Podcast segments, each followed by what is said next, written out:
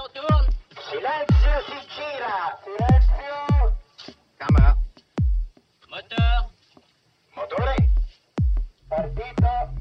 Check. Odissea 14702 prima. Avanti. Azione! Les podcasts de la Cinémathèque. À l'occasion de l'exposition Chris Marker, Les sept vies d'un cinéaste, qu'organisait la Cinémathèque entre mai et juillet 2018, conférence de Bamchad Pourvali intitulée Qui êtes-vous Chris Marker? Avant de, répondre euh, à la question effectivement euh, impossible, qui êtes-vous Chris Marker? on peut peut-être euh, d'ores et déjà faire remarquer que les adjectifs et les expressions pour décrire l'œuvre de Marker ne manquent pas. On trouve euh, parmi les qualificatifs euh, souvent euh, employés pour parler de lui des expressions comme film essayiste, écrivain multimédia, cinéaste inclassable, donc cinéaste au de vie, le plus célèbre des cinéastes inconnus. Donc ces différents titres en fait qui montrent la difficulté de saisir la personnalité de l'écrivain, photographe et cinéaste Chris Marker qui est à la fois unique et multiple. Alors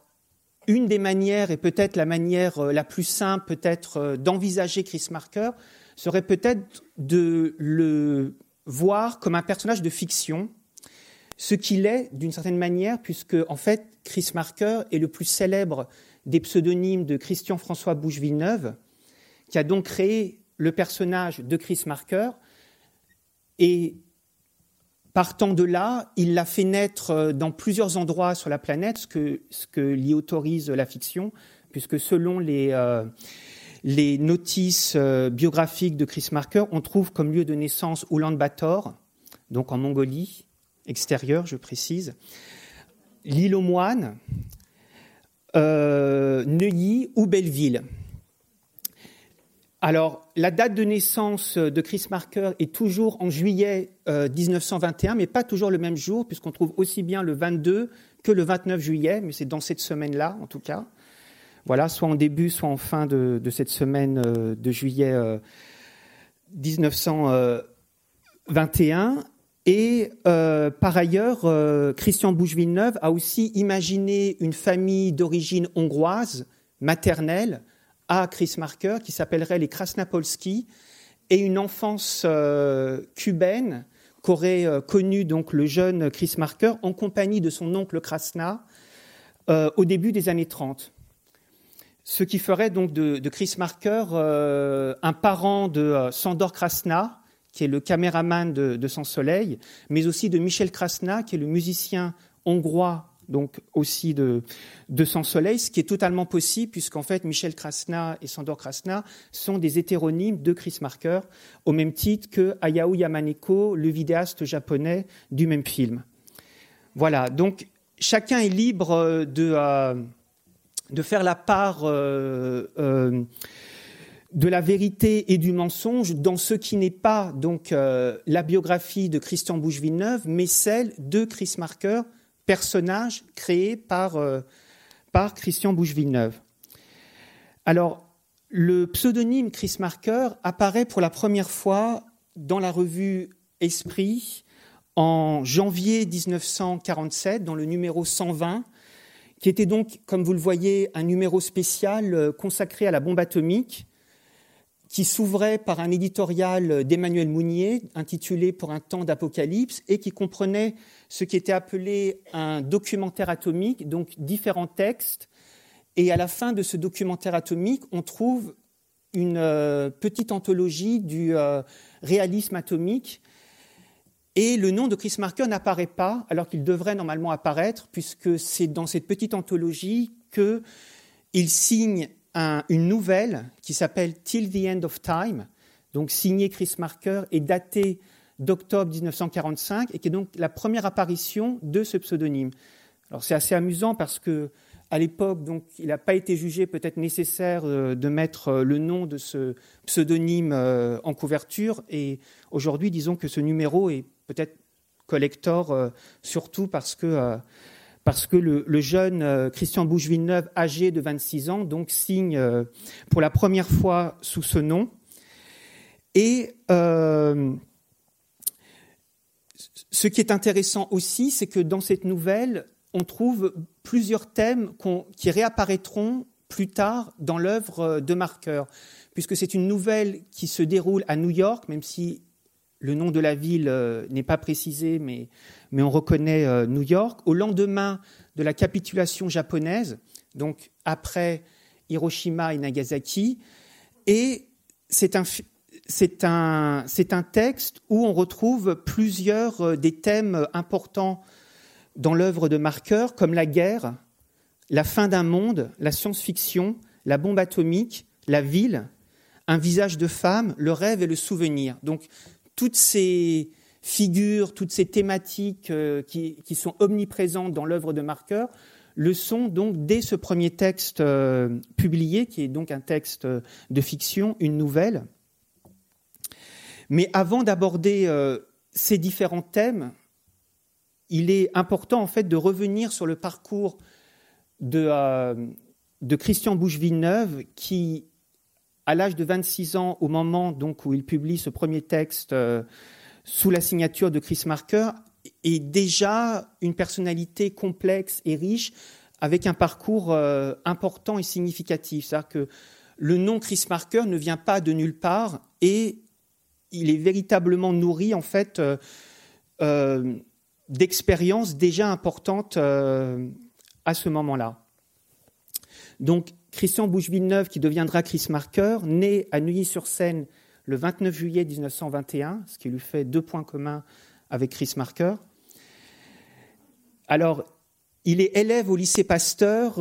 en 1936 quand il fait la connaissance de Simone Camaquer, qui deviendra Simone Signoret,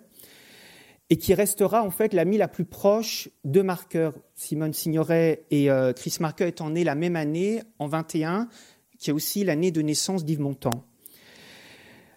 Alors, en 1938, arrive au lycée Pasteur un jeune normalien agrégé de philosophie, qui est Jean-Paul Sartre, qui a déjà, ou qui vient tout juste de publier La nausée, mais qui est déjà une figure connue, notamment pour ses articles critiques sur la littérature américaine de Faulkner ou de Dos Passos,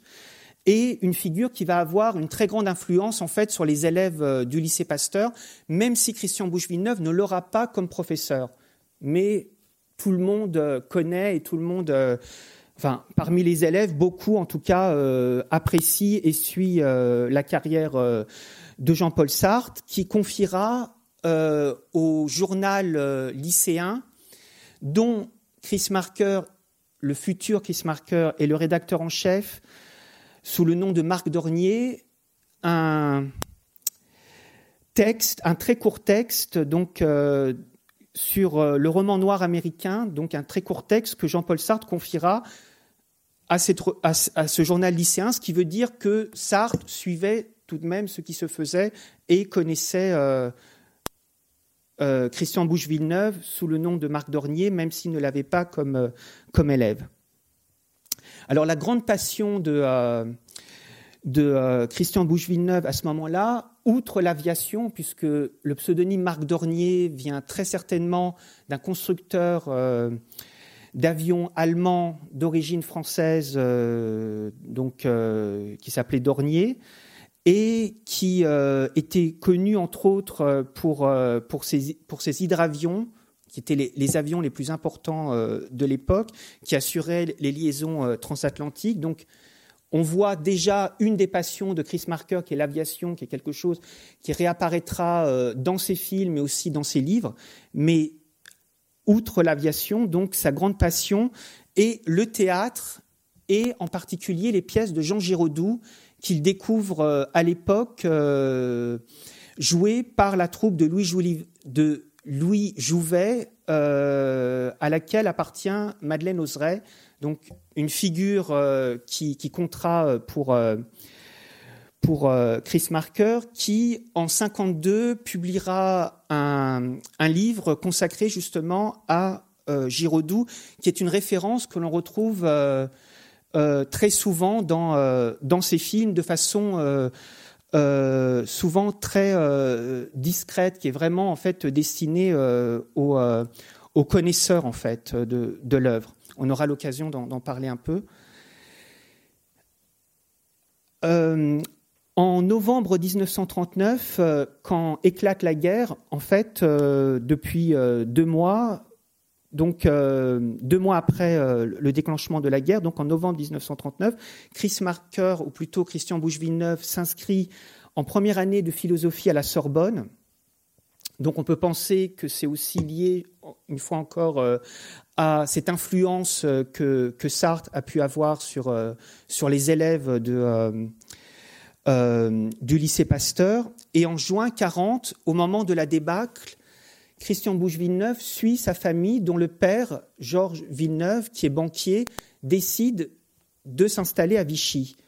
Alors, cette partie de l'œuvre, euh, ou plutôt de la vie de, euh, de Chris Marker, est un moment important, même si on a souvent écrit dessus, après sa mort, d'une manière polémique et inexacte ou en grande partie inexacte. Donc c'est nécessaire d'essayer de, faire euh, un point sur, cette question. Euh, en resituant euh, la présence de marqueurs dans cette ville, dans le contexte aussi de l'époque, et donc la défaite de 1940, et par rapport au milieu social auquel appartient euh, Christian Bouche-Villeneuve, qui est la bourgeoisie catholique. Puisque, en fait, le jeune, euh, le jeune homme qui n'a pas encore 20 euh, ans, à Vichy, rencontre des intellectuels et des artistes importants qui sont Olivier Messiaen, donc le musicien, Roger Lénart, le critique de cinéma et futur cinéaste, Jean Villard. Donc tous ces gens-là sont au même endroit où se trouve Chris Marker euh, à ce moment-là, Claude Roy, mais aussi Albert Olivier, qui sera le futur dirigeant du journal clandestin Combat et le futur porte-parole du général de Gaulle, mais qui à ce moment-là, toutes ces personnes, en fait, sont dans le même désarroi de, euh, la défaite de 1940. Et Parmi les personnes qui, euh, fréquentent aussi ce milieu euh, d'intellectuels et d'artistes, on trouve Emmanuel Mounier, donc le fondateur de la revue Esprit, qui décide ou qui a l'idée de lancer un mouvement qui s'appelle Jeune France, qui sera animé et fondé par Pierre Schaeffer. Pierre Schaeffer, donc musicien et homme de radio. Donc tous les noms dont je viens de vous parler, c'est quand même des noms extrêmement importants et des noms qui sont surtout importants car ils joueront un rôle euh, après après-guerre dans la reconstruction de la France, mais qui à ce moment-là, en fait, s'imagine que la reconstruction de la France passe par le gouvernement français de la zone libre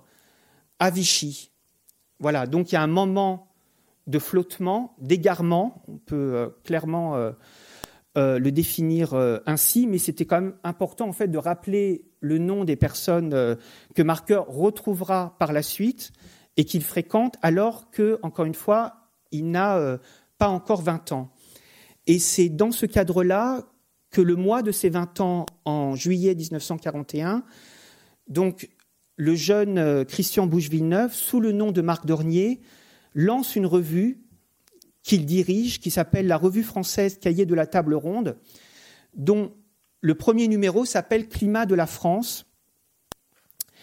et qui est un numéro, en fait, dont l'éditorial euh, qui a pour titre euh, La pensée et le mouvement, en hommage à Henri Bergson, qui venait de décéder, est un texte où euh, Marc Dornier, donc le futur Kiss Marker, s'attaque à ce qu'il appelle la, littérature moralisatrice qui domine alors, euh, selon lui, à Vichy, et on appelle à la jeunesse. Donc c'est un texte euh, où on voit une vraie critique en réalité de, euh, de, la culture, de, de l'état de la France de l'époque, même si on retrouve néanmoins dans son numéro un certain vocabulaire qui est le vocabulaire de des, euh, des gens du gouvernement de Vichy de l'époque qui parlent de redressement euh, national, qui parlent d'ancien régime pour parler de la République. Donc on retrouve ce vocabulaire, mais on trouve aussi et surtout, selon moi, ce qui est important, une vraie critique aussi de ce pourquoi euh, Vichy est critiquable aujourd'hui et l'était euh, déjà par, euh, par euh, Marc Dornier, donc comme rédacteur en chef euh, de cette revue. Le second numéro qui paraît en novembre et décembre 1941 a pour titre euh, note, euh, pardon, La vie créatrice et commence par un texte donc signé Marc Dornier qui s'appelle Note sur la création et qui est donc une réponse à l'état moribond selon lui de, de la France à ce moment-là, donc qui passe par la création, ce qui pour moi est véritablement la philosophie qui restera celle de, de Chris Marker euh, tout au long de, de sa vie. Et le troisième numéro qui devait s'appeler Place de la poésie et qui devait paraître en janvier 1942 ne paraît pas parce que le mouvement euh, Jeune France va être dissous en mars 42 car il sera en fait euh, soupçonné d'avoir été infiltré par les gaullistes. Voilà, donc en fait, tout ce que j'essaye un peu de, vous dire euh, ici, c'est que euh, il y a eu un moment complexe dans l'histoire de France, un flottement, mais, qui concerne des figures euh, très importantes, beaucoup plus importantes que le, jeune euh, Christian Bouche-Villeneuve, mais auquel appartient, enfin, qui est lié pour moi en grande partie à cette bourgeoisie catholique à laquelle appartient le futur euh, Chris Marker, mais qui déjà, en réalité, dans leur position, euh, se montraient critiques et, euh, développaient en fait une pensée qui, sera celle qui se développera ensuite dans la résistance et surtout après, la Seconde Guerre mondiale, au moment de la reconstruction de- la France. Alors, en 42, Marqueur donc et d'autres euh, personnalités qui appartenaient euh, au mouvement euh, Jeune France, mais aussi à l'école des cadres du Riage, parce que il existait aussi une institution qui s'appelait l'école des cadres du Riage, où enseignait Hubert Beuve-Méry. Là encore, c'est des noms qu'on trouvera surtout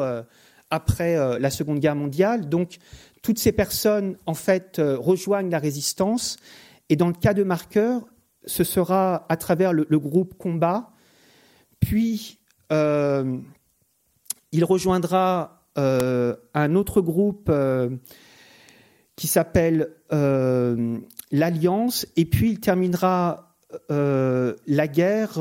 dans les FTP, proches du Parti communiste.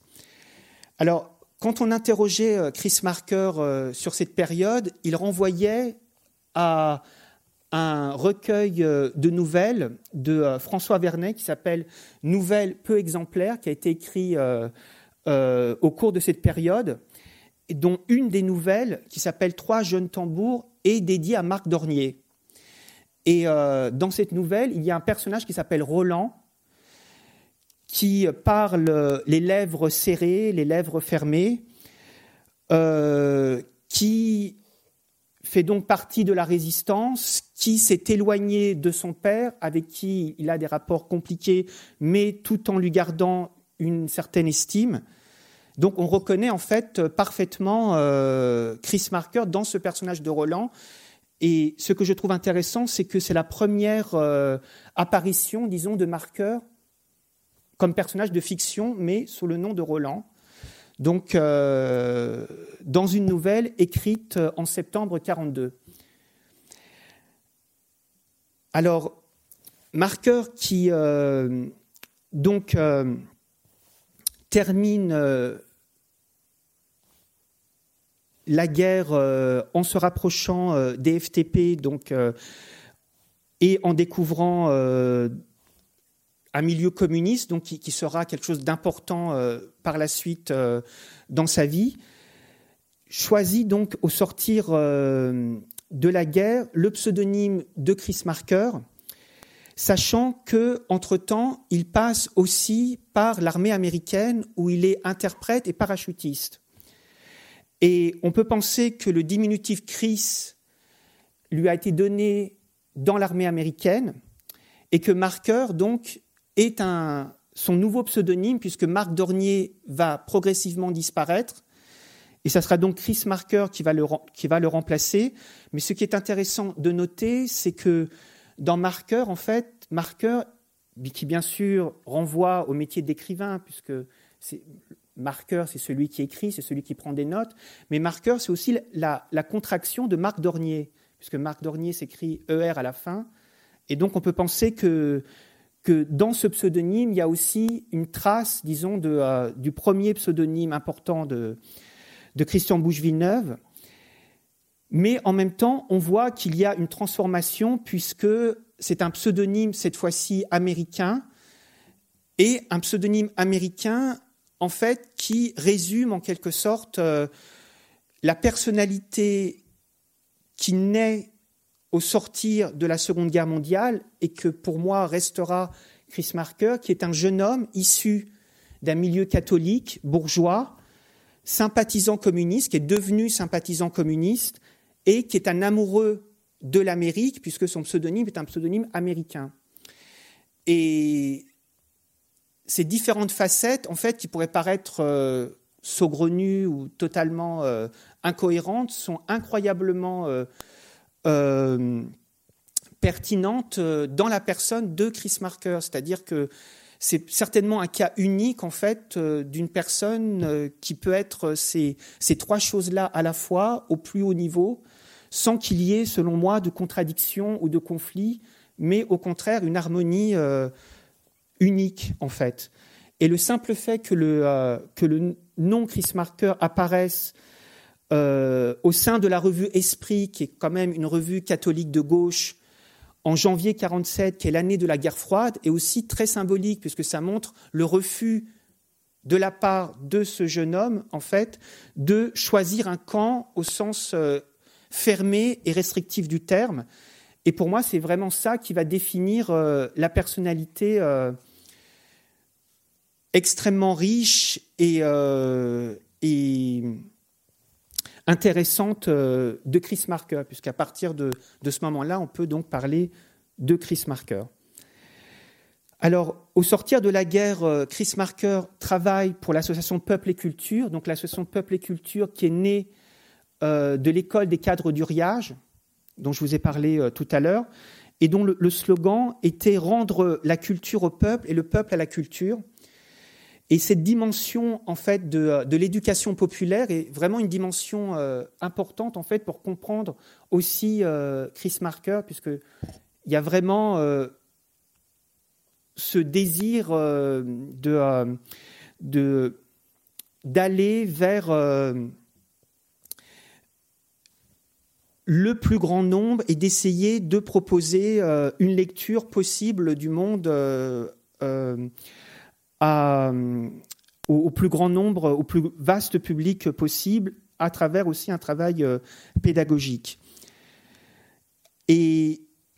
en parallèle, en fait, à Peuple et Culture, naît une autre association qui lui est proche, qui s'appelle Travail et Culture, où travaille André Bazin,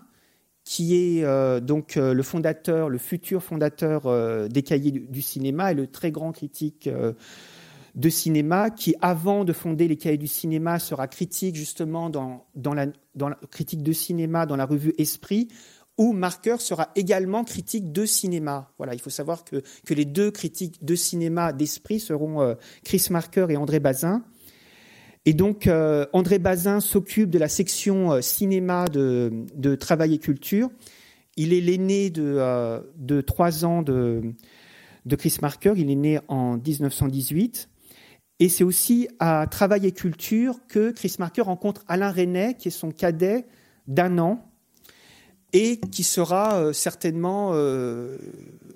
l'ami aussi le plus proche, en tout cas celui avec qui euh, Marker commencera sa carrière de cinéaste, puisque l'objectif de Chris Marker à ce moment-là est déjà de devenir cinéaste. Et dès ce moment-là, en fait, il réalise un film que très peu de, personnes ont vu. Alain René est l'un des seuls à l'avoir vu et, à s'en souvenir, qui s'appelle La fin du monde vue par l'ange Gabriel. Alors c'est un film que l'on date de 1946, donc euh, juste après la guerre, et dont le titre vient certainement de ce, euh, de ce roman, mais qui en réalité est beaucoup plus un poème euh, sous forme de scénario de euh, Blaise Sandras, qui a été écrit en 1919, donc marqué, lui, par la Première Guerre mondiale, et qui s'appelle donc La fin du monde, filmé par l'ange Notre-Dame. Et c'est un point intéressant parce que, en fait, euh, Chris Marker aura souvent recours à des références littéraires pour nommer ses films on peut presque dire que tous les films en fait euh, de Marker auront une référence littéraire. Donc c'est le cas de ce film euh, disparu, mais c'est aussi le cas du premier film euh, qu'il réalisera avec Alain Resnais qui bon, bon, là c'est une illustration de Fernand Léger de, de La fin du monde, donc filmé par l'Ange Notre-Dame. Et donc le premier film qu'il que Chris Marker euh, co-réalise avec Alain René qui s'appelle Les statues meurent aussi. Le titre Les statues meurent aussi vient très certainement de ce livre euh, de euh, Jean Cocteau et Pierre Jahan, qui est donc un livre de photographie, qui s'appelle La mort et les statues, donc des photographies prises au moment de l'occupation, lorsque les, statues étaient refondues et commentées donc par, par Cocteau dans un style qui pour moi euh, sera très proche de celui de, de Marker, surtout même euh, dans sa façon de commenter parfois les photographies sur euh, le CD-ROM. Voilà. Et ces références en fait littéraires, vous les trouvez véritablement dans, dans toute l'œuvre de Chris Marker, puisque le Joli Mai, par exemple, renvoie à Guillaume Apollinaire. Si j'avais quatre dromadaires également, euh, le fond de l'air est rouge a pour titre anglais A Green Without a Cat, donc un sourire sans chat, ce qui renvoie euh, à Lewis Carroll, Alice au pays des merveilles. Et euh, Chat perché que, vous pourrez voir tout à l'heure, donc renvoie aussi bien à Marcel Aimé que, encore une fois, à Lewis Carroll et à Robert Louis Stevenson, puisque le titre anglais c'est The Case of the Grinning Cat. Donc euh, le cas, c'est pas l'étrange cas du Dr Jekyll et Mr Hyde, mais c'est le cas du, euh, chat souriant. Donc voilà, donc euh, il y a vraiment dans l'œuvre de Marker en permanence en fait ces références littéraires. Mais c'est intéressant de voir que dès son, son premier film, y compris disparu, on retrouve cette référence littéraire parce que donc le pseudonyme de Chris Marker est un pseudonyme d'écrivain et Chris Marker, en fait, s'essaiera à, tous les genres euh, littéraires,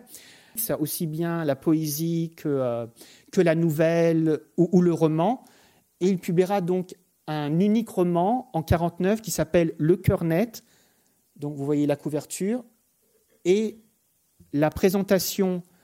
euh, qui est faite de l'auteur en troisième de couverture. Alors l'image est vraie, mais à part l'image, presque toutes les informations sont sont fausses, en tout cas concernant euh, Christian euh, Bouche-Villeneuve, puisque, bon, vous pouvez corriger par vous-même, donc euh, il n'est pas né le 22 juillet, mais le 29 juillet, en tout cas Christian Bouche-Villeneuve. il n'est pas français d'origine russo-américaine, mais français, voilà, tout court. Mais vraisemblablement, parce que tout n'est jamais faux chez Marker, je la fiction a sa part de vérité, puisque le pseudonyme américain par quelqu'un qui est sympathisant communiste ne devait effectivement pas lui simplifier la vie euh, par les temps qui courent. Donc ça, on peut dire que c'est exact. Et euh, comme vous le voyez dans le dernier paragraphe, en fait, euh, toutes les informations sont justes, mais il est question d'un roman qui s'appelle Michel et Christine, voilà, qu'on n'a jamais vu, et pour cause, parce que c'est certainement un canular, puisque peut-être certains d'entre vous doivent savoir que Michel et Christine, c'est le titre d'un poème de Rimbaud, qui n'est pas le titre le plus connu de la poésie de Rimbaud, puisque Rimbaud lui-même, en fait, reprenait le, titre d'un vaudeville. Donc déjà, c'était un peu un, canular de la part de Rimbaud, mais c'est un canular euh, encore plus de la part de, Chris Marker, puisque de toute façon, on n'a jamais vu, euh, et je pense y compris dans les archives, euh, la moindre trace donc de Michel et Christine. Maintenant, peut-être qu'on découvrira euh, ce roman qu'il disait avoir, euh, avoir achevé. Voilà. être sur le point de l'achever. Alors étrangement, le paragraphe qui a semblé le, plus fantaisiste à l'époque, c'est le paragraphe du milieu, parce qu'il y avait le, brio de la formule qui faisait que pour beaucoup, c'était juste euh, euh, un exercice de style. Or, tout ce qui est dit ici est euh, véridique. Mais ce qui surprenait, c'était bien sûr l'allusion à la radio qui réapparaît deux fois, puisque en fait, à ce moment-là, donc en 49, Chris Marker est aussi un homme de radio. Sa première pièce radiophonique date de 43. C'est une, euh, un, drame euh, radiophonique qui s'appelle Solitude, qui a été enregistré pour le studio Essai, certainement euh, sous la direction de Pierre Schaeffer. Donc au moment où et Pierre Schaeffer et Chris Marker sont entrés dans la résistance, c'est donc une, pièce radiophonique sous le nom de Marc Dornier à ce moment-là. Et en fait, pour moi, c'est vraiment un moment très important puisque exactement comme il est dit ici, le passage de la littérature au cinéma chez Marker, en fait, passe par la radio, puisqu'il y a une pièce radiophonique, donc un texte qui devient son. Et en fait, euh, l'étape suivante, c'est donc euh, le cinéma et le travail sur l'image et le son qui, qui est central dans l'œuvre de Marker, pour moi, est en grande partie dû justement à ce travail de, euh, euh, radio de la part de, euh, de, Chris Marker et de sa rencontre avec Pierre Schaeffer. Donc, comme vous voyez, en quatrième de couverture, on voit que le roman en fait de Chris Marker, Le cœur net, venait juste après un roman de Pierre Schaeffer qui s'appelait Les enfants de cœur, et en fait précède aussi un roman de, Jean Quérol, donc Jean Quérol qui écrira le commentaire de Nuit et brouillard. Donc c'est un peu la même famille, mais surtout on voit la place en fait de, euh, de Schaeffer, qui pour moi est vraiment euh, peut-être euh, le grand modèle de Chris Marker en fait. En tout cas, dans ces années-là de formation et certainement même euh, avant, puisque le film le plus connu de, Chris Marker, qui est donc La Jetée, est un film qui a été coproduit par Argos Film, qui est donc la société euh, d'Anatole Doman, mais aussi par le service de la recherche de la RTF, donc de la radio-télévision française, qui est dirigé par Pierre Schaeffer. Et euh, si vous voyez La Jetée, en fait, c'est une image que vous ne verrez pratiquement pas, puisque ce plan, en fait, euh, dure une seule image, où Marker remplace le service de la recherche de la RTF par le service de la trouvaille de la RTF. Donc lorsque vous verrez le générique de, la jetée, vous verrez juste une saute. Voilà, vous penserez que c'est une erreur, mais en fait, euh, si vous arrivez à, à arrêter l'image, vous verrez que qu'en réalité, Marker avait placé euh, cette image qui était de toute façon imperceptible pour n'importe quel spectateur de l'époque. Voilà. Donc on voit euh, le clin d'œil, c'est le cas de le dire, euh, vis-à-vis de, Pierre Schaeffer, qui encore une fois est vraiment pour moi euh, une figure très importante dans l'itinéraire de, de, Chris Marker. Alors en 1950, Marker et René commencent à travailler donc sur les statues mortes aussi, un film qui est donc consacré à l'art nègre, mais qu'on peut aussi considérer dans sa dernière partie comme étant un pamphlet contre, euh, le colonialisme. Donc film qui mettra trois ans à, à, être terminé et qui sera interdit dans sa version intégrale jusqu'en 64. Entre-temps, Chris Marker réalisera un premier film connu qui est donc euh, Olympia 52, donc un film consacré aux Jeux olympiques euh, d'Helsinki, qui étaient les premières Olympiades euh, à laquelle participait l'Union soviétique. Et c'est véritablement ce qui intéressait Chris Marker, c'est-à-dire une rencontre entre le bloc de l'Est et le bloc de l'Ouest à ce moment-là par le sport, puisque la particularité en fait d'Olympia 52 est de s'intéresser aussi bien aux exploits sportifs que à ce qui se passe aux entraînements, que à ce qui se passe aussi euh,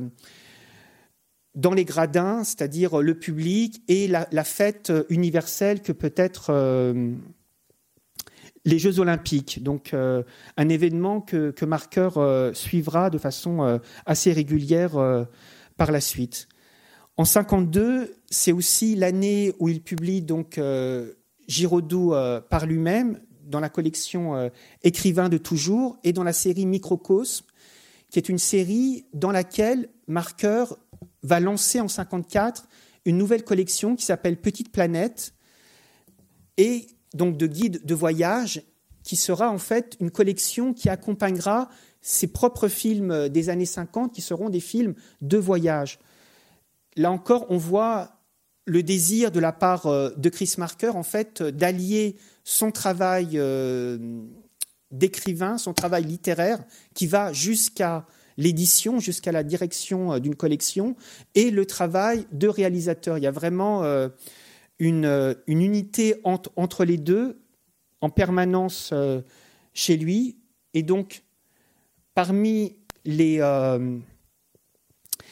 les livres de la collection Petite Planète, donc il y a euh, ce numéro euh, consacré euh, au Japon, donc dans l'édition de 1970, où la couverture est représentée par Kumiko Muraoka, qui est donc l'héroïne du Mystère Kumiko, le film réalisé par Chris Marker en 64 au moment des Jeux Olympiques de Tokyo. Et voilà, donc on voit aussi euh, le désir de la part de de euh, d'apporter aussi euh, sa touche et de relier justement ses livres aussi à son activité de cinéaste. Voilà différentes couvertures de, de la collection Petite Planète. Vous voyez qu'à chaque fois, il y a un visage de femme qui orne la couverture. Et à l'intérieur, en fait, vous trouvez des mises en page avec beaucoup de références cinématographiques. Ici, c'est donc euh, une double page euh, de la petite planète euh, Autriche, qui était donc la première petite planète. Et vous voyez une référence au troisième homme de Carol Reed avec Orson Welles, donc la fameuse grande roue de Vienne. Voilà, là c'est une photographie d'Agnès Varda, que vous avez, enfin une photographie prise par Agnès Varda, donc euh, que vous avez euh, à gauche, avec euh, un, titre certainement de Chris Marker, qui est donc La comtesse aux pieds nus, donc en référence au film de, de Mankiewicz, et donc qui, qui commente cette photographie de façon intéressante, puisque c'est effectivement l'histoire en quelque sorte de, de Maria Vargas, euh, la comtesse aux pieds nus, sauf que c'est euh, Sophia Loren, mais Sophia Loren qui était aussi euh, une jeune fille ordinaire, peut-être dans sa jeunesse, exactement comme la jeune femme ou la jeune fille portugaise qu'on voit en bas de, la publicité. Voilà. Et dans la petite planète consacrée à la Chine que Armand Gatti a, a rédigé euh, après avoir accompagné Chris Marker euh, en Chine pour Dimanche à Pékin, il y a donc un cahier photo qui s'appelle Court métrage et qui s'appelle Lundi à Pékin. Donc ici, c'est euh, le titre auquel il est fait référence, c'est même un titre euh, d'un film de Chris Marker lui-même. Alors, en fait, Marker ira jusqu'à créer euh, une petite planète qui n'existe pas, ou un numéro de, petite planète qui n'existe pas, qui s'appelle Mars, pour euh, le court métrage d'Alain Resnais, Toute la mémoire du monde, en 1956, puisqu'on suit en fait euh, ce livre dans la bibliothèque nationale.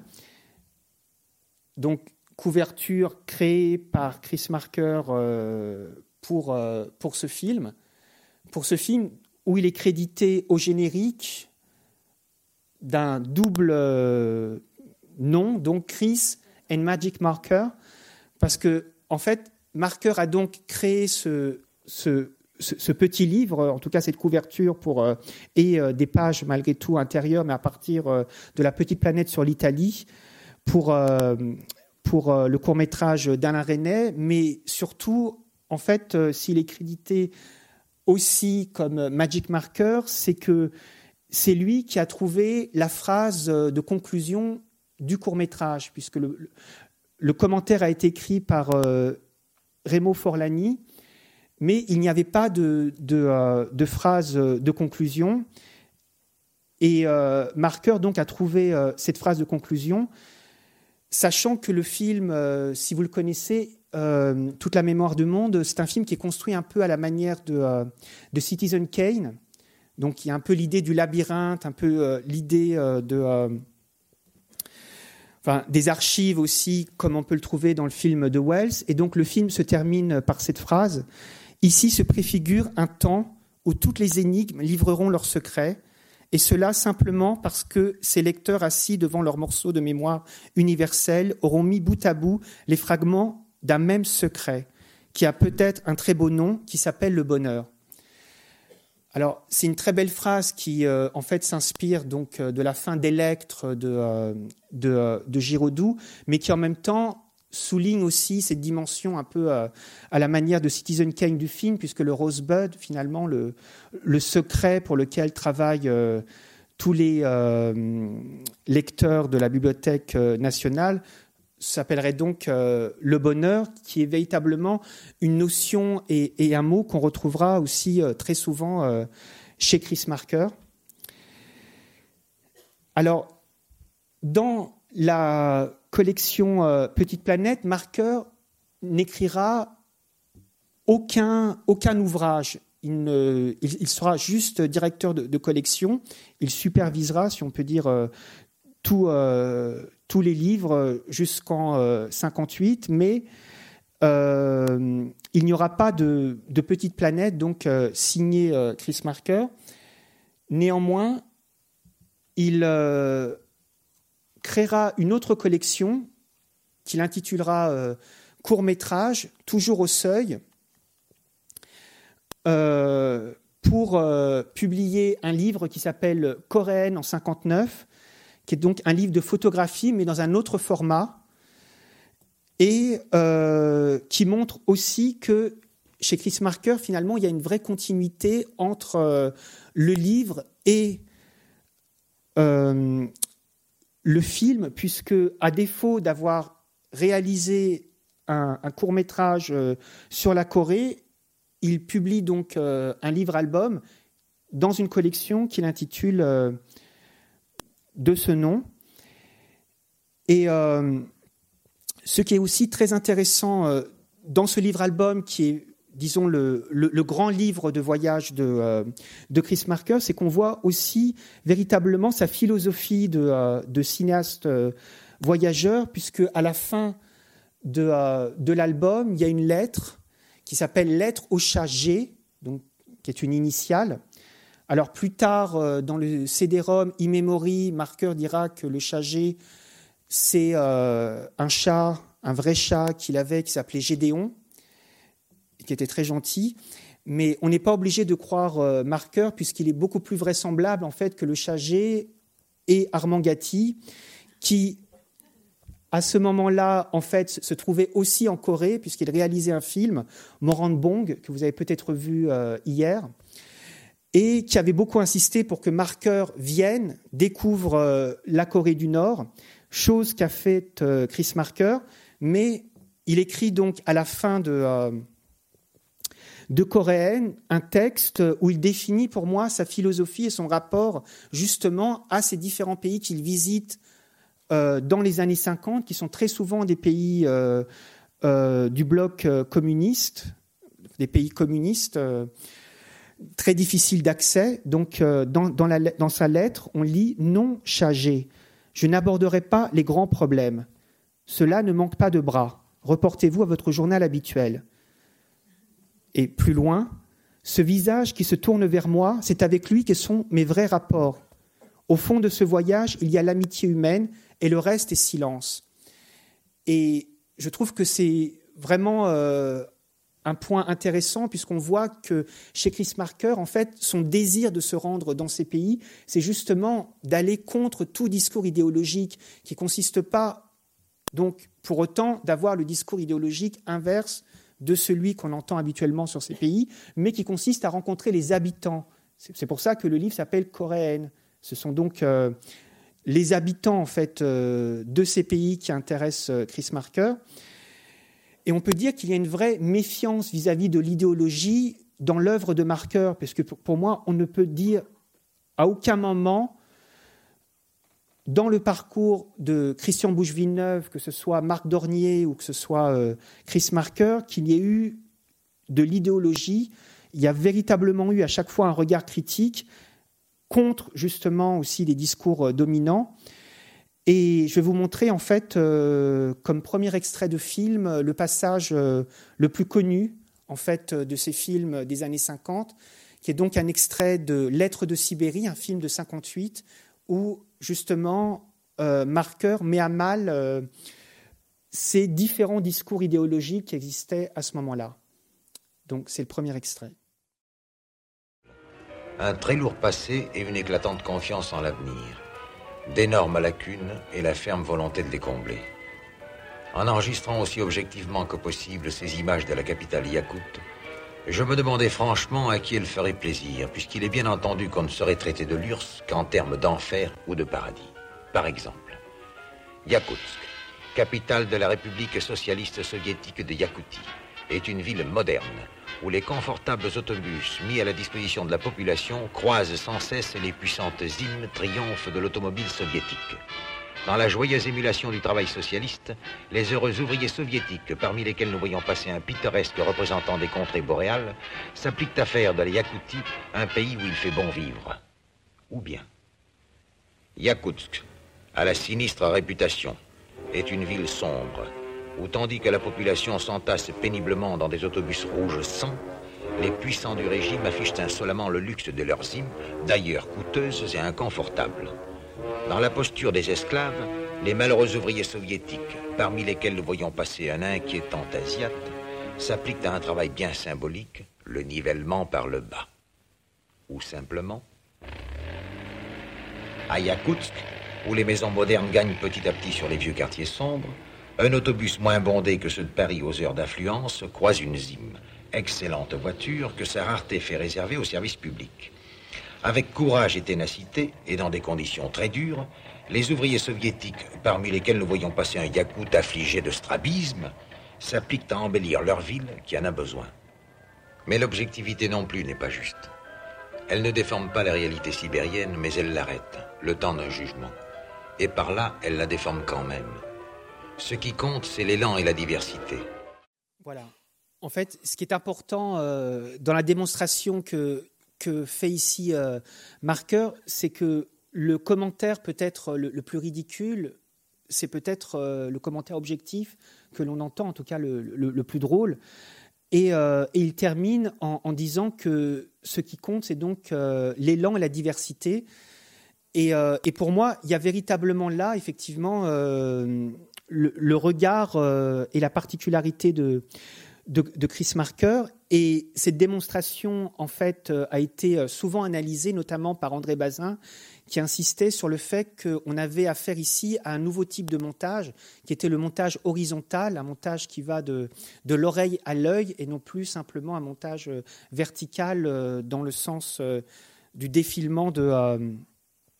des images. Voilà, c'est pas juste un montage d'images, mais c'est bien un montage image-son. Alors, Marker, euh, à la fin des années 50 et au début des années 60, est vraiment une personnalité appréciée et reconnue par de nombreux euh, critiques, puisque, euh, outre André Bazin, par rapport à Lettres du Sibérie, il y a aussi les textes de Raymond Bellour, il y a aussi les textes de Roger Tailleur ou d'Andrés Labarthe, qui tous soulignent en fait l'importance et, et l'originalité de Chris Marker dans le monde euh, documentaire. Et cependant, en fait, dès cette époque-là, dès le début des années 60, Marker prend des distances par rapport à ses premiers films. c'est ainsi que lors d'une enquête en 62 de la revue Images et Son qui pose la question à différents auteurs de courts-métrages que pensez-vous de votre carrière et de votre œuvre, la réponse de Chris Marker est rien du tout. Donc il y a une manière en fait de prendre déjà une distance par rapport à ces films-là et plus tard en 98 lors d'une première rétrospective sous forme de carte blanche qui été accordée à Chris Marker euh, par la Cinémathèque française, dans un texte qu'il publiera, il estimera en fait que sa cinématographie ne commence véritablement qu'en 62, l'année du joli mai et de la jetée. Et euh, on peut dire effectivement que euh, c'est à partir de la jetée que l'œuvre de Marker en fait trouve un nouveau départ, puisque c'est le film le plus connu de Chris Marker, mais c'est aussi le film qui souligne véritablement sa situation paradoxale en tant que réalisateur de documentaires, puisque c'est l'une de ses rares fictions, qui plus est une science-fiction, et c'est un film qui est à la fois central et à part dans son œuvre. C'est-à-dire que c'est une, authentique euh, fiction et c'est un film en fait qui va agir sur euh, l'ensemble pour moi des, films que va faire euh, Chris Marker par la suite et qui concentre en fait déjà à ce moment-là les grandes références euh, cinématographiques euh, de Marker. Juste pour vous rappeler en fait que euh, La Jetée est donc un photoroman, comme vous le savez certainement, donc un film composé presque exclusivement de, de photographie, à une exception près. C'est un film dont l'action se passe de part et d'autre de la Troisième Guerre mondiale. La Troisième Guerre mondiale qui est symbolisé par la destruction de Paris, puisque ni la Première ni la Seconde Guerre mondiale n'avaient entraîné la destruction de Paris. Et donc là, c'est par euh, la destruction de, la capitale française que qu'on a euh, l'idée de, euh, de la Troisième Guerre mondiale et qui est figurée à l'écran par deux photomontages, donc celui qui, euh, qui ouvre euh, la séquence consacrée à la destruction de, Paris. On voit euh, donc la tour Eiffel couverte de nuées radioactives et par une autre photomontage à la fin de cette séquence qui nous montre en fait l'arc de, triomphe brisé en son centre. Donc c'est un photomontage mais entre-temps, en fait, euh, Marker utilise des photographies de la Première et de la Seconde Guerre mondiale, mais pas à Paris, puisque Paris n'a pas été touché euh, par euh, aucune des deux guerres mondiales, mais à Arras, à Berlin et ailleurs. Et par, par, par le montage, en fait, il figure ainsi la Troisième Guerre mondiale. Et quelque temps après vint la destruction de Paris. Beaucoup moururent. Certains se crurent vainqueurs, d'autres furent prisonniers. Ce qui est important euh, par rapport à La Jetée, c'est que pour moi, c'est vraiment un film de cinéphile. C'est un film qui est réalisé en 62,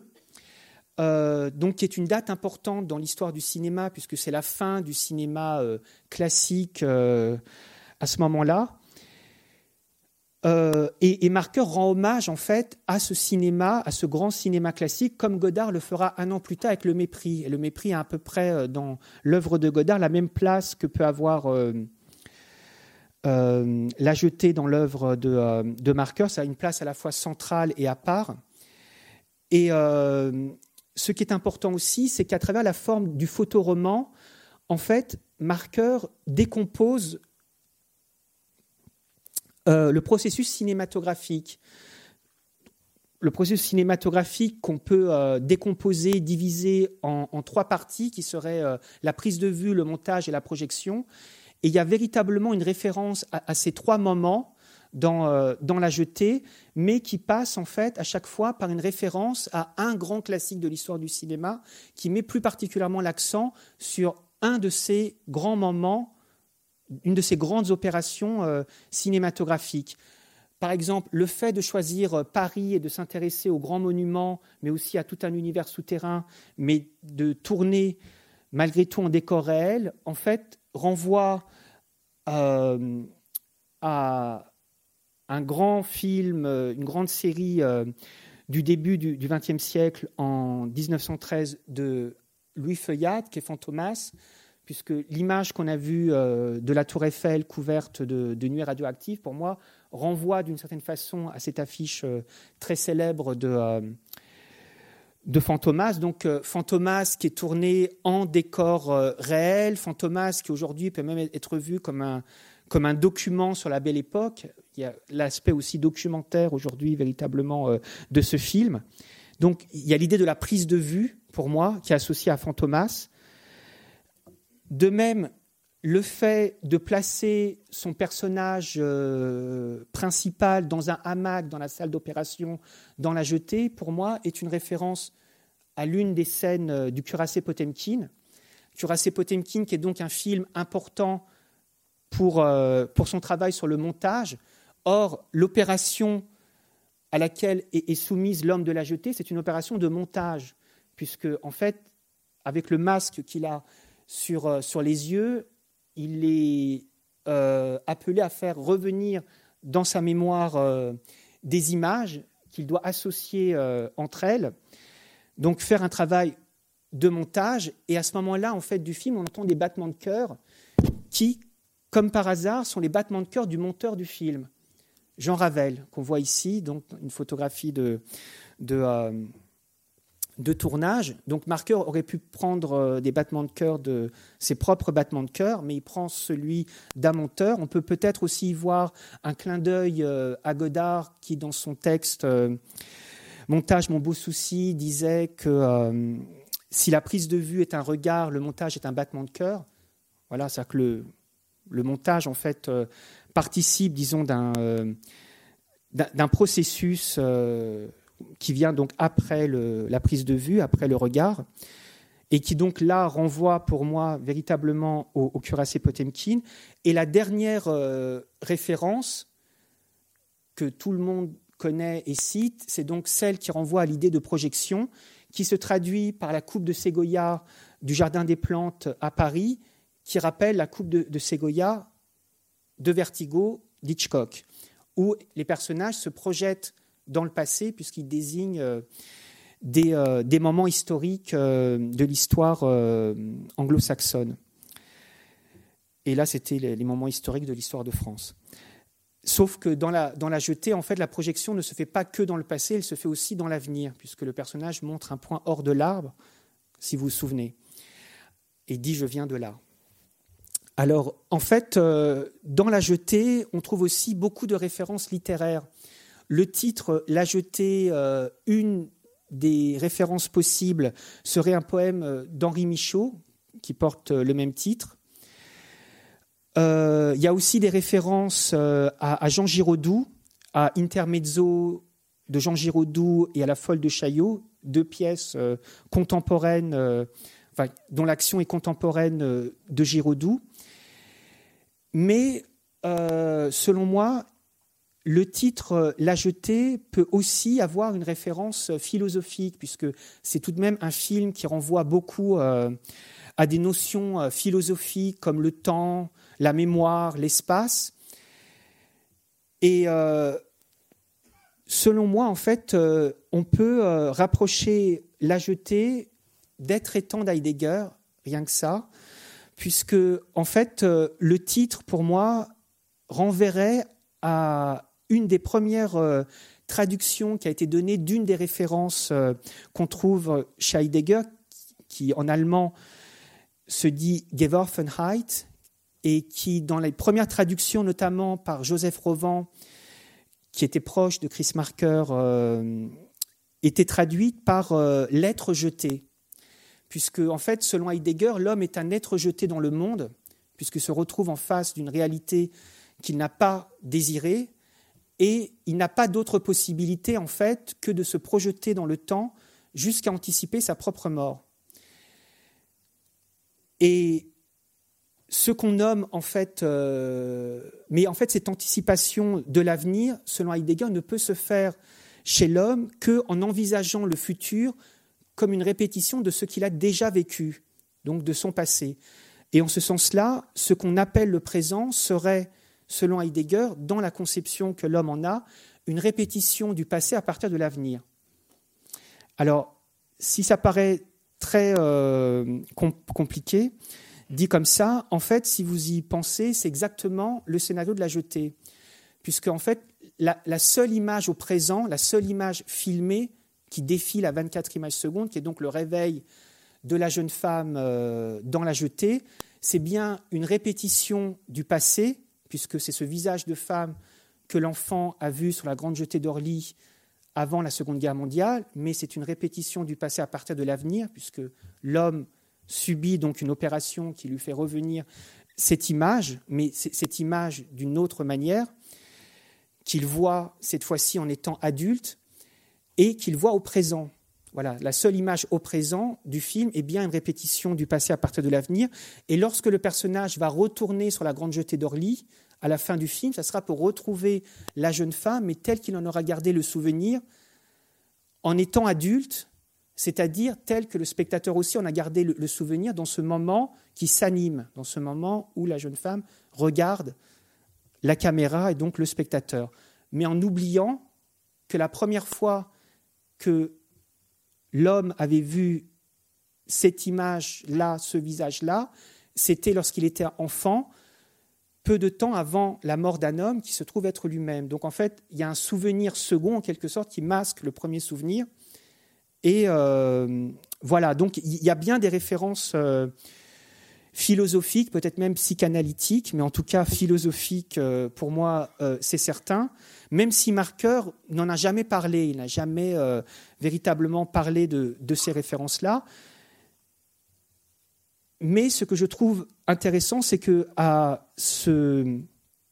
à cette référence assez euh, pointue,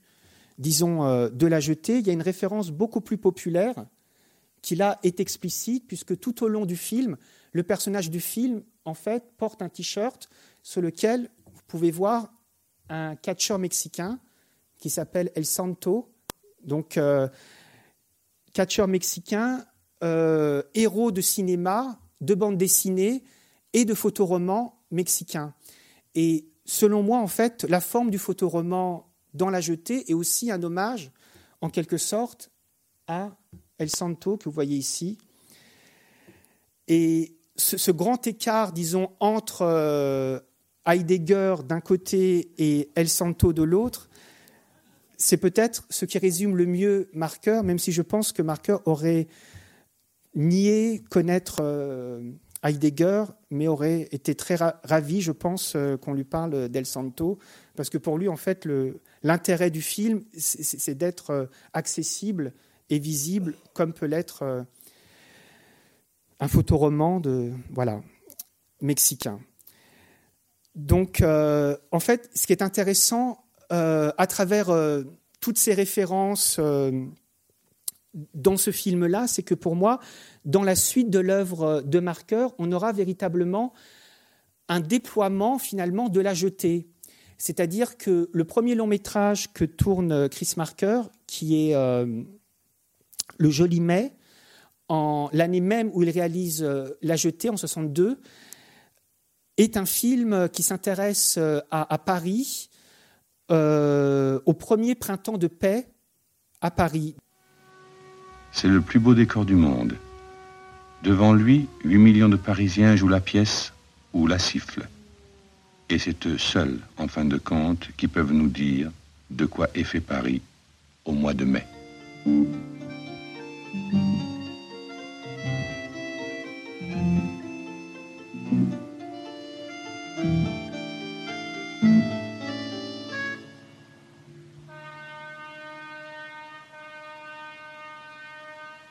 C'est un film qui renvoie indirectement à, euh, à La Jetée, puisqu'il parle, lui, de la paix, alors que La Jetée anticipe sur, euh, sur une suite possible qui serait la Troisième Guerre mondiale. Et la seconde partie de, euh, du Joli Mai a pour titre Le retour de Fantomas. Donc il y a bien une référence explicite à, à, à Fantomas et finalement aussi à l'esthétique euh, euh, du Jolimet, puisque le Jolimet est la première expérience en cinéma direct, qu'on appelait cinéma vérité à l'époque, de Chris Marker, c'est-à-dire euh, film tourné en son et en image directe, même si Marker n'arrêtera pas, comme le montre le titre Le retour de Fantomas, d'avoir recours à la fiction, à la subjectivité.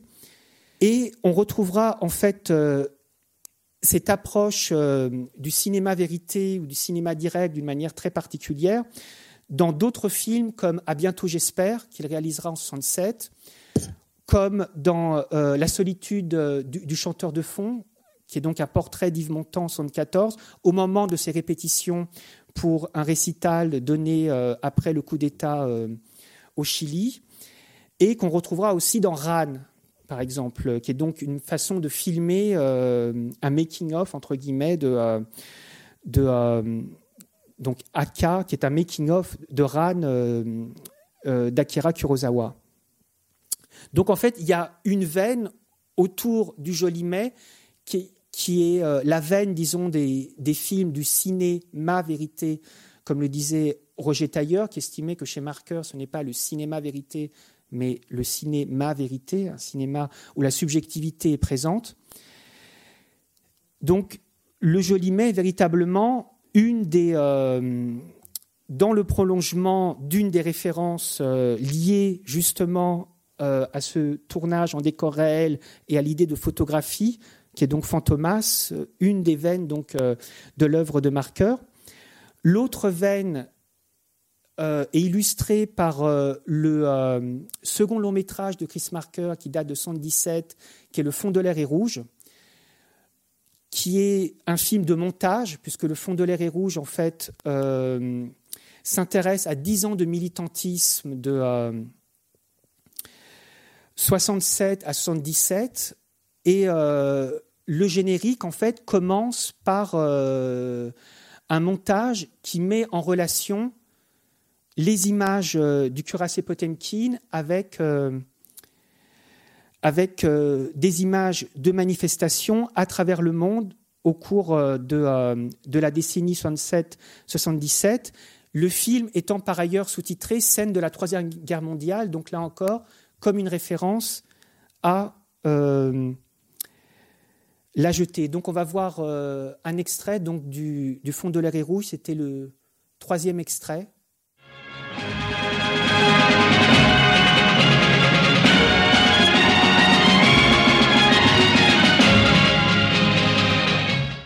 On, voit bien euh, ce travail de montage et puis la référence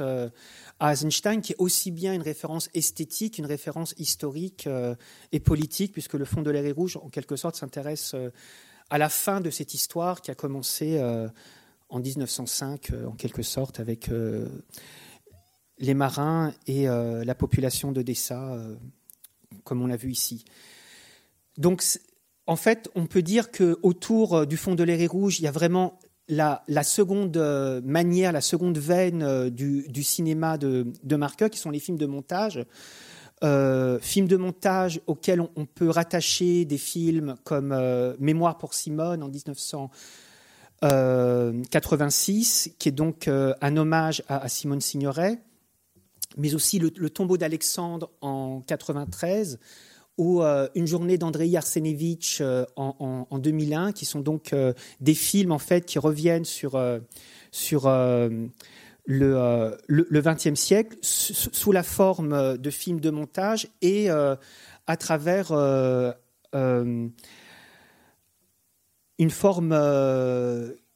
qui permet à Marker de faire aussi le portrait d'amis qui lui étaient proches. Alors, il y a une troisième veine euh, dans le cinéma de, Chris Marker, qui sont les films de voyage. Et les films de voyage, en fait, qui renvoient à ses premiers films, donc dans les années 50-60, ses premiers courts-métrages, mais qui trouvent euh, sa forme, disons, emblématique à partir de 83 avec euh, Sans Soleil, qui reprend beaucoup d'éléments des, des films de voyage, et Sans Soleil qui comprend une partie où on suit le caméraman Sandor Krasna dans un pèlerinage à San Francisco sur les traces de Vertigo d'Alfred Hitchcock. Il m'écrivait qu'un seul film avait su dire la mémoire impossible, la mémoire folle, un film d'Hitchcock, Vertigo. Dans la spirale du générique, il voyait le temps qui couvre un champ de plus en plus large à mesure qu'il s'éloigne. Un cyclone dont l'instant présent contient, immobile, l'œil. Il avait fait le pèlerinage à San Francisco, de tous les lieux de tournage. Le fleuriste Podesta Baldocchi, ou James Stewart et Kim Novak, lui le chasseur, elle la proie, ou bien était-ce l'inverse? Le carrelage n'avait pas changé. Il avait parcouru en voiture toutes les collines de San Francisco où James Stewart Scotty suit Kim Novak Madeleine. Il semble être question de filature, d'énigmes, de meurtre, mais en vérité, il est question de pouvoir et de liberté, de mélancolie et d'éblouissement. Si soigneusement codé à l'intérieur de la spirale qu'on peut s'y tromper, et ne pas découvrir tout de suite que ce vertige de l'espace signifie en réalité le vertige du temps. Il avait suivi toutes les pistes jusqu'au cimetière de la mission Dolores, où Madeleine venait prier sur la tombe d'une femme morte depuis longtemps et qu'elle n'aurait pas dû connaître. Il avait suivi Madeleine, comme Scotty l'avait fait, au musée de la Légion d'honneur, devant le portrait d'une femme morte qu'elle n'aurait pas dû connaître. Et sur le portrait, comme dans la chevelure de Madeleine, la spirale du temps.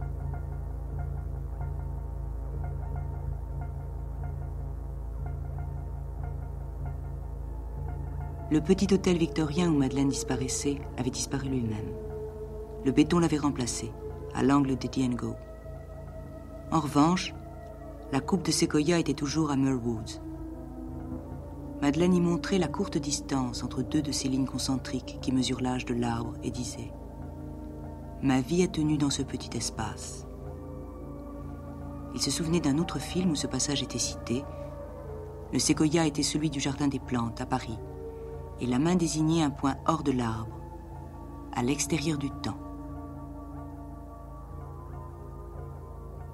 Le cheval peint de San Juan Bautista, son œil qui ressemblait à celui de Madeleine. Hitchcock n'avait rien inventé, tout était là. Il avait couru sous les arches du promenoir de la mission, comme Madeleine avait couru vers sa mort. Mais était-ce la sienne? De cette fausse tour, la seule chose qu'Hitchcock ait rajoutée, il imaginait Scotty sombrant dans la folie de l'amour même, dans l'impossibilité de vivre avec la mémoire autrement qu'en la faussant, inventant un double à Madeleine dans une autre dimension du temps, une zone qui ne serait qu'à lui, et d'où il pourrait déchiffrer l'indéchiffrable histoire qui avait commencé à Golden Gate quand il avait retiré Madeleine de la baie de San Francisco, quand il l'avait sauvée de la mort avant de l'y rejeter. Ou bien était-ce l'inverse? Vertigo qui nous est montré dans son soleil à la manière de la jeter, c'est-à-dire comme un photoroman, uniquement à travers euh, des images fixes. D'ailleurs, il y a une référence euh, à, euh, à la jetée dans, dans Sans Soleil, puisqu'il est dit à un moment donné que la scène de Sequoia de, du film d'Hitchcock trouvait son équivalent dans un autre film français où le Sequoia était celui du Jardin des Plantes à Paris. Euh, et, c'est autour de ces films euh, qui ont pour, euh, pour emblème, disons, Sans Soleil, qu'on trouve d'autres films de voyage où il y a l'idée de projection, comme Level 5, qui en quelque sorte est, une suite de, de Sans Soleil, et qui, à son tour, fait référence à un autre classique hollywoodien qui est, qui est Laura d'Otto Preminger. Et donc on voit comment chez Marker, il y a en permanence dans le documentaire des références à la fiction. Donc cette position très particulière de Chris Marker, euh, cinéaste, euh, essayiste, euh, documentariste. Alors j'aimerais vous dire quelques mots sur le rapport à, l'archive chez Marker parce que c'est un point important et c'est vraiment aussi lié à, l'exposition qu'il y a en ce moment à la Cinémathèque, puisqu'il y a chez Marker un véritable intérêt pour l'image qui est lié à la mémoire. Le mot image est, un mot qui revient très très souvent euh, chez Marker. Dimanche à Pékin, par exemple, où il est dit qu'il est rare de pouvoir se promener dans une image d'enfance. La jetée qui commence avec une phrase comme quoi ceci est l'histoire d'un homme marqué par une image d'enfance, ou le tombeau d'Alexandre qui dit une phrase de George Steiner, ce n'est pas le passé qui nous domine, ce sont les images du passé. Donc il y a vraiment l'idée d'image qui revient euh, souvent chez Marker, et l'idée d'image qui est liée à la mémoire. C'est-à-dire que pour Marker, les images sont la mémoire, se substituent même à la mémoire que l'on a. Et Marker, en fait, euh, ne demande pas aux images nécessairement de garder toute la mémoire. C'est son rapport euh, paradoxal, puisque, en fait, il souhaite que les images qui conservent la mémoire puissent aussi effacer ou la faire disparaître à certains moments. C'est toute l'ambiguïté en fait euh, du néologisme euh, immémoire, enfin qui est donc le nom du, euh, CD-ROM euh, qu'il crée en, en 98 et qui en même temps renvoie à l'idée d'une, non-mémoire, donc un privatif, voilà, et c'est comme ça qu'il l'utilise euh, euh, à l'époque euh, du Fonds de l'air et rouge, puisque dans le texte de présentation du Fonds de l'air et rouge, chez François Maspero, il parle d'immémoire collective, donc une immémoire au sens négatif du terme, mais on peut aussi entendre immémorie comme l'immersion dans la mémoire. Ça peut être aussi entendu comme cela. Et c'est en quelque sorte euh, l'idée qu'on retrouve dans un film comme Sans Soleil ou Level 5 ou euh, sur le CD-ROM e-memory, qui est l'idée en fait de la mémoire totale, qui est la mémoire en fait des archives audiovisuelles. Et dans Sans Soleil, Marker insiste sur l'idée que la mémoire totale est une mémoire anesthésiée, parce qu'elle ne permet plus le, le souvenir, puisque pour qu'il y ait souvenir, il faut qu'il y ait oubli. Et euh, il faut donc que les images, à un moment donné, puissent disparaître pour qu'elle puisse revenir, en fait, sous forme de souvenir. Et c'est toute la raison d'être de ce qu'il appelle dans euh, Sans Soleil la zone. La zone qui est donc ce lieu où les images sont détruites en quelque sorte, ou sont, consumées. Et en même temps, elles ne sont pas détruites en, réalité, puisqu'elles peuvent réapparaître, mais elles sont solarisées, elles, disparaissent et elles peuvent réapparaître selon euh, un procédé euh, technique. Et pour moi, le rapport que avait Marker, et qui est un rapport très particulier à l'archive, à la mémoire, est vraiment lié à ces deux sens d'immémoire, puisque Chris Marker a longtemps donc souhaité que certains de ses films ne soient plus montrés, mais en même temps, il n'a jamais demandé que ces films soient détruits ou disparaissent ou qu'on ne les cite absolument plus, mais il ne souhaitait pas qu'on les montre. Et par ailleurs, il a aussi euh, procédé au remontage de plusieurs de ses films, dont Le fond de l'air est rouge, mais aussi Le joli mai.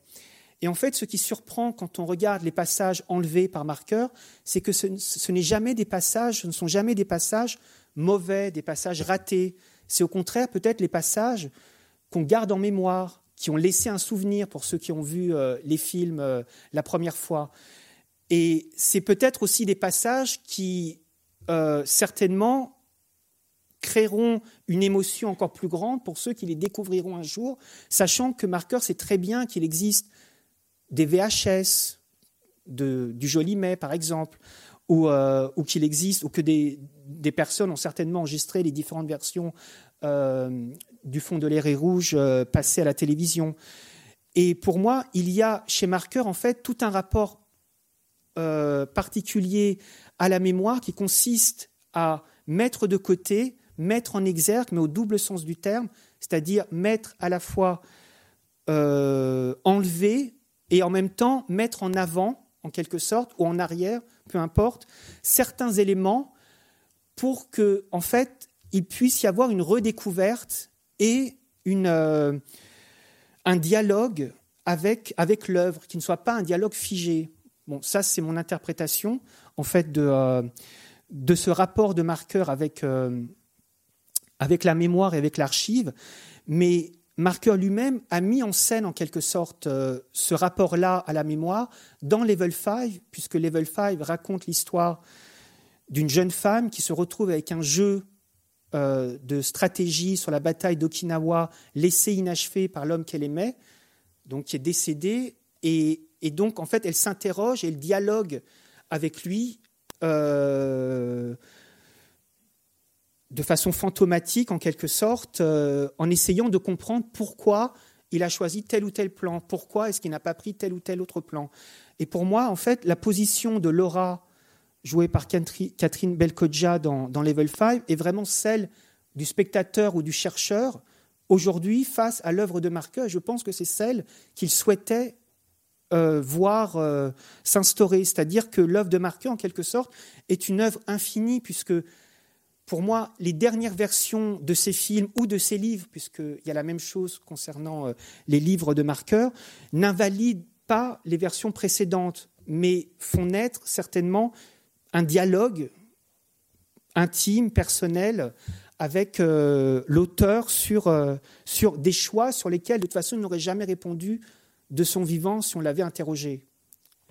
Et on retrouve en fait une phrase qu'il disait lui-même à la fin du portrait qu'il avait consacré à Andrei Tarkovsky, où il disait D'autres, en parlant des cinéastes ou des artistes en règle générale, font la morale, les très grands nous laissent nous débrouiller avec notre liberté. Et pour moi, c'est vraiment en fait euh, ce que fait Marqueur, c'est-à-dire que on est euh, à la fois euh, abandonné à nous-mêmes, mais en même temps pas complètement, puisque, puisque les films existent, les, les, différentes versions de ces films existent, on peut les découvrir, même sans passer par les archives, qu'on pourra aussi bientôt consulter, mais par soi-même, en fait, par, si on est curieux, on peut, les, trouver. Et il peut exister donc comme ça une, euh, liberté euh, laissée euh, aux, spectateurs et aux lecteurs. Alors, j'aimerais dire aussi quelques mots sur Marqueur en tant qu'essayiste, en essayant de d'esquisser un parallèle avec avec l'autre cinéaste auquel on compare souvent Chris Marker, qui est Jean-Luc Godard. Alors, il me reste que cinq minutes, donc euh, ça va être euh, très compliqué. Mais donc, je vais essayer de vous dire euh, très brièvement quelques mots néanmoins. à la sortie, en fait, de, de Sans Soleil, Marqueur, dans le dossier de presse, avait une phrase très belle où il disait que dans ses films, la fiction était à l'extérieur. Il comparait ça, en fait, à, au panneau qu'on trouvait chez les gardiennes d'immeubles où il était dit que la concierge est dans l'escalier, ce qui ne veut pas dire qu'elle est absente, ce qui veut dire qu'elle n'est pas dans sa loge, mais qu'elle travaille ailleurs. Et euh, c'est effectivement ce qu'on trouve chez Marker, c'est-à-dire que la fiction n'est pas à l'intérieur, mais elle est à l'extérieur. C'est-à-dire que Marker a toujours fait appel à, des acteurs, il y a des actrices pour réciter les textes, donc il y a un jeu, il y a des personnages, mais qui sont à l'extérieur, à l'exception de Level 5, on voit la récitante, mais dont le dispositif finalement n'est pas si différent des autres films de Marker, mais il est juste plus explicite, en fait, la fiction est bien présente, mais située euh, à l'extérieur comme un point de vue qui, en quelque sorte, euh, déroule le documentaire comme une fiction. On peut dire que c'est son rapport, en fait, euh, à la forme de l'essai et que Marker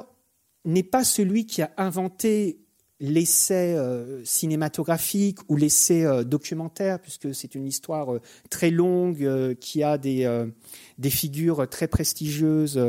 qui ont précédé, mais c'est certainement celui qui a pratiqué toutes les formes de l'essai documentaire, ce dont j'ai essayé de vous parler un peu, les films du cinéma direct, les films de montage, les films de voyage, mais aussi la lettre filmée, le, portrait cinématographique. Donc, il n'y a pas un, une forme, on va dire, de l'essai documentaire que Marker n'a pas euh, pratiqué et pratiqué au plus haut point, puisque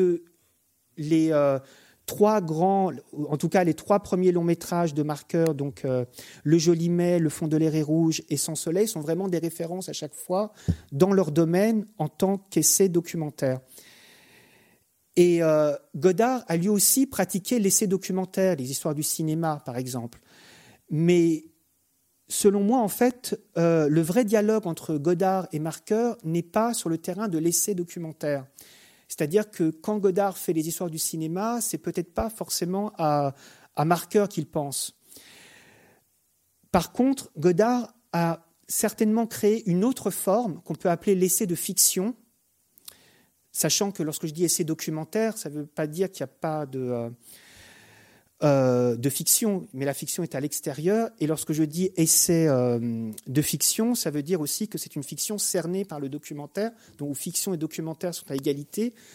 Mais pour moi, c'est peut-être la vraie forme qu'a inventée Godard, ou en tout cas, c'est vraiment à travers cette forme que Godard dialogue avec Marker. Exemple d'essai de fiction de Godard, deux ou trois choses que je sais d'elle, qui est donc un film de 67, qui a souvent été rapproché euh, du Joli Mai de Marqueur. Et effectivement, pour moi, c'est véritablement deux portraits de, la France euh, des années 60 à un moment particulier, sauf que chez Godard, il y a une mise en scène avec un personnage, donc euh, Juliette Janson, interprétée par Marina Vladi, qui regarde le monde autour d'elle et la fiction s'ouvre sur le documentaire. Dans le Joli Mai, c'est le documentaire qui se déroule comme une fiction. De la même façon, plus tard, euh, Godard réalisera un film euh, en 91 avec Eddie Constantine qui s'appelle Allemagne 9-0, qui est un film produit par Antenne 2, ça s'appelait comme ça à l'époque. Et euh, un an auparavant, en fait, Chris Marker avait aussi tourné un film sur le mur de Berlin, aussi pour la même chaîne. Voilà, et Berliner Ballade. Donc, euh, il y a aussi un vrai dialogue entre Godard et Marker à ce moment-là. Et quand je dis dialogue, c'est que les films de Godard viennent toujours un an après ou quelques années après. Et l'exemple le, plus flagrant, euh, un film peu connu de Godard qui s'appelle Les enfants jouent à la Russie, qui est un film de 93, qui est véritablement une réponse au tombeau d'Alexandre, qui date de 92-93, où il reprend, où Godard reprend même des images euh, du, euh, du tombeau d'Alexandre, mais le titre même, Les enfants jouent à la Russie, montre que la fiction est à l'intérieur. Voilà, c'est-à-dire qu'il y a un jeu, il y a des personnages, mais en fait, il s'agit d'ouvrir la fiction sur le documentaire de la même manière que euh, Marqueur déroule le documentaire comme une fiction. Et on peut, en ce sens-là, dire que, euh, pour reprendre les mots de Godard euh, dans les histoires du cinéma, il y a une formule célèbre dans l'épisode 3A des histoires du cinéma où Godard parle d'une pensée qui forme et d'une forme qui pense. Et pour moi, en fait, la pensée qui forme renverrait à l'essai documentaire, donc c'est la pensée qui forme le documentaire et on fait une fiction. Et la forme qui pense, pour moi, renvoie à, l'essai de fiction, puisque euh, c'est la fiction qui s'ouvre sur le documentaire, qui, pense le réel qui l'entoure. Voilà, donc pour moi, la relation entre Godard et Marqueur est bien sur le terrain de, euh, l'essai cinématographique, mais dans deux approches euh, qui sont deux approches différentes, mais en même temps complémentaires chez ces deux réalisateurs. Voilà, sachant, enfin, comme vous le verrez ou comme vous l'avez déjà vu, que, euh, que Marker, effectivement, interpelle souvent euh, dans Son Soleil, notamment, ou euh, dans Le tombeau d'Alexandre, Godard. Voilà, Godard faisait vraiment partie aussi des références de, Chris Marker. Alors, pour terminer, je voudrais vous dire un mot sur le rapport de Marker au temps, qui est quand même peut-être la grande question euh, qui traverse euh, toute son œuvre et qui est quand même un rapport euh, très troublant lorsque on se plonge dans, dans, dans l'œuvre de Marqueur, puisque en fait, on a très souvent le sentiment que Marqueur opère en quelque sorte des bons de chat dans, dans, l'histoire, enfin dans, le temps, puisque fait, il l'anticipe souvent sur 20 ans ou voire plus de l'évolution euh, technique euh, de l'humanité. Par exemple, dans la fameuse lettre au Chagé, qui est une lettre très riche, je vous avais lu euh, que trois phrases tout à l'heure. En fait, dans la fameuse lettre au Chagé, Marqueur termine. Donc, on est en 58 en parlant des machines et en remarquant que les machines sont de plus en plus présentes dans le monde des années 50. Et comme il s'adresse à un chat, parce que là, peut-être qu'il s'adresse vraiment à son chat Gédéon, il lui dit en fait euh, que, demain, euh, les machines en fait euh, domineront, auront une supériorité sur l'homme, en tout cas une supériorité en termes de performance intellectuelle, enfin d'intelligence artificielle, et donc il ne restera plus aux hommes que d'être l'équivalent de ce que sont les chats pour les hommes, c'est-à-dire une sorte de présence spirituelle supérieure, mais, plus intellectuelle. Voilà. il termine en disant Et alors, chats, nous serons leurs chats. Bon, la prophétie n'est pas encore arrivée, mais, mais je pense que c'est un avenir euh, qui n'est pas euh, honteux. Bon, bref. Et euh, en fait, ce que je trouve incroyable, c'est qu'en 59, l'ordinateur domestique n'existe pas on l'appellera comme ça, il n'existe pas, il n'existera que 20 ans plus tard. Or, en 79, c'est au moment où euh, Chris Marker commence à travailler sur son soleil, donc sur tout cet univers informatique, où, selon moi, il anticipe même sur les réseaux sociaux qui n'existent pas encore, puisque son soleil se termine avec euh, une réflexion de Sandor Krasna qui dit J'imagine un monde, une écriture à travers euh, ces moyens informatiques dont chacun pourra se servir pour écrire sa propre liste des choses qui font battre le cœur, pour l'offrir ou l'effacer. Et à ce moment-là, la poésie sera faite par tous. Or, c'est ce qui se passe aujourd'hui. Voilà. Mais en 82, 83, je pense que très peu de gens pouvaient imaginer ça. Il y a encore peut-être même 10 ans ou 15 ans. C'était déjà pas complètement euh, tel que ça l'est aujourd'hui. Voilà. Donc il y a toujours euh, cette façon, euh, pour moi, de Marqueur en fait d'anticiper et Marqueur est même allé jusqu'à anticiper dans un très beau film qui s'appelle 2084 sur euh, ce, que, ce, que pourrait être l'année 2084 qui célébrera le deuxième centenaire du syndicalisme. Voilà. Et dans son soleil, il imagine même l'homme de l'an 4001. Et je pense que c'est presque un record en matière euh, cinématographique ou même de science-fiction. On est allé rarement au-delà, parce qu'au-delà, déjà 4001, c'est difficile, mais même 2084. Bref, donc, euh, voilà. Et, en fait, ce que je trouve intéressant euh, pour finir, c'est que, en fait, l'œuvre de, de Marqueur, cette trajectoire de Christian Bouche-Villeneuve qui a créé ce personnage de Chris Marker, donc qui s'étend de la seconde moitié du euh,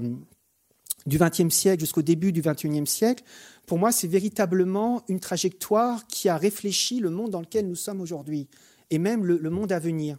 Si vous voyez, si vous avez vu l'exposition, on a véritablement affaire à une sorte d'archéologie du monde actuel. Et ce sentiment est d'autant plus troublant que euh, le décès de Chris Marker, qui a eu lieu donc le 29 euh, juillet 2012, euh, le jour de son 91e anniversaire, deux jours après euh, l'ouverture des Jeux Olympiques, qu'il avait filmé 60 ans auparavant, en fait, a aussi précédé de trois jours l'annonce que fait régulièrement le magazine Sight and Sound, le magazine anglais Sight and Sound, des 100 meilleurs films qui est un classement euh, défini par, les critiques. Et beaucoup de marqueriens ont remarqué que donc le 1er août, dans ce classement, pour la première fois depuis 62, euh, c'est-à-dire depuis 50 ans, la première place n'était plus occupée par Citizen Kane, mais par Vertigo d'Hitchcock, donc le film que Marker, à l'époque de Sans Soleil, disait avoir vu 19 fois, le film dont La Jetée est le premier film à lui rendre hommage, la jetée qui est classée 50e, donc aussi une place euh, très symbolique. Et on a véritablement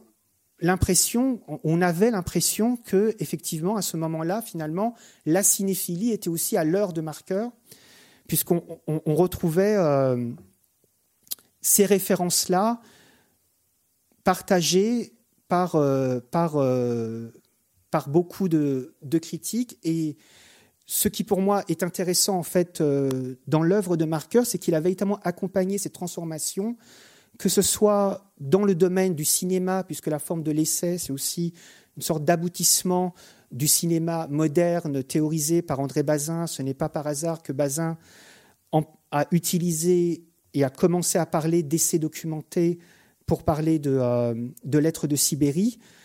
mais aussi dans le domaine politique, puisque Marker finalement, c'est de plus en plus intéressé aussi au, euh, euh, monde virtuel, mais comme un moyen d'agir dans la réalité, donc finalement à anticiper d'une certaine façon un, certain présent euh, de l'action politique qui passe de plus en plus par, par les réseaux sociaux. Et on trouve aussi toutes ces références cinématographiques. Et ce qu'on peut espérer, c'est que les films de marqueurs deviennent aussi de plus en plus des références pour, pour les spectateurs au-delà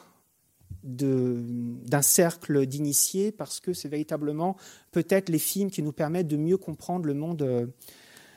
dans lequel on est. Voilà. Merci.